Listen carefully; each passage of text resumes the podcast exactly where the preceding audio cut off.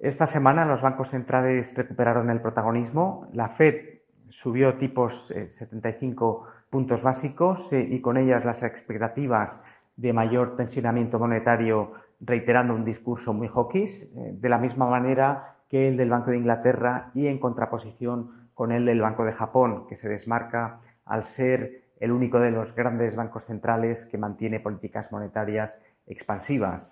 La reacción de los mercados fue muy clara con caídas de la renta variable, repunte de las tires eh, que continúan alcanzando nuevos máximos del año y apreciación del dólar que vuelve a cotizar por encima de la paridad frente al euro.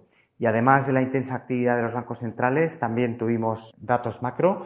El más relevante fue los PMIs preliminares de septiembre en la eurozona, eh, que confirmaron una mayor caída de lo previsto frente a agosto, tanto en el componente manufacturero como en el de servicios y ambos ya caminan claramente eh, en un terreno de clara contracción eh, económica y especialmente malos fueron los datos en Alemania con caída tanto del sector manufacturero como en el de eh, servicios. en cuanto a mercados, comentar que en España el IBEX continúa tendiendo a la baja. Esta semana los bancos tuvieron un buen comportamiento relativo frente al índice al verse favorecidos de momento por un entorno de tipos más elevado y seguimos viendo caídas eh, acusadas en algunos sectores y valores como Solaria, Grifols, Celnex, Telefónica o el sector de turismo. Nuestro selectivo que ha acelerado las pérdidas en las últimas sesiones eh, y ha roto niveles de soporte relevantes, podría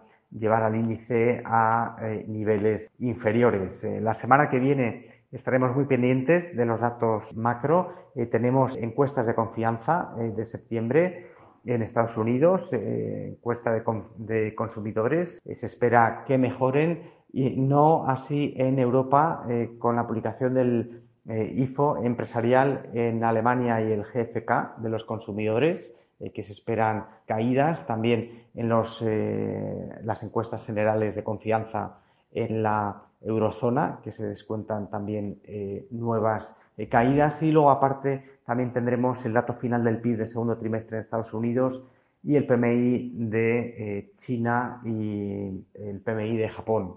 vamos a ver si rompen con la tendencia de caídas en, en los últimos meses. Además, también seguiremos pendientes de los datos de precios. en Estados Unidos se publica el deflactor del consumo privado subyacente, eh, que en agosto podría subir hasta el 4,8%, desde el 4,6%. Esta es la eh, medida de inflación preferida eh, por la Fed, así que atención. Y luego también en Europa tendremos IPCs en la eurozona, datos de septiembre, se espera un repunte hasta niveles del 9,7% en la tasa general, desde el 9,1% en la subyacente también subiendo hasta niveles del 4,7, desde el 4,3%, y también tendremos eh, datos en Alemania de IPC, eh, Francia y eh, España. Además, este domingo se celebran elecciones generales anticipadas en Italia.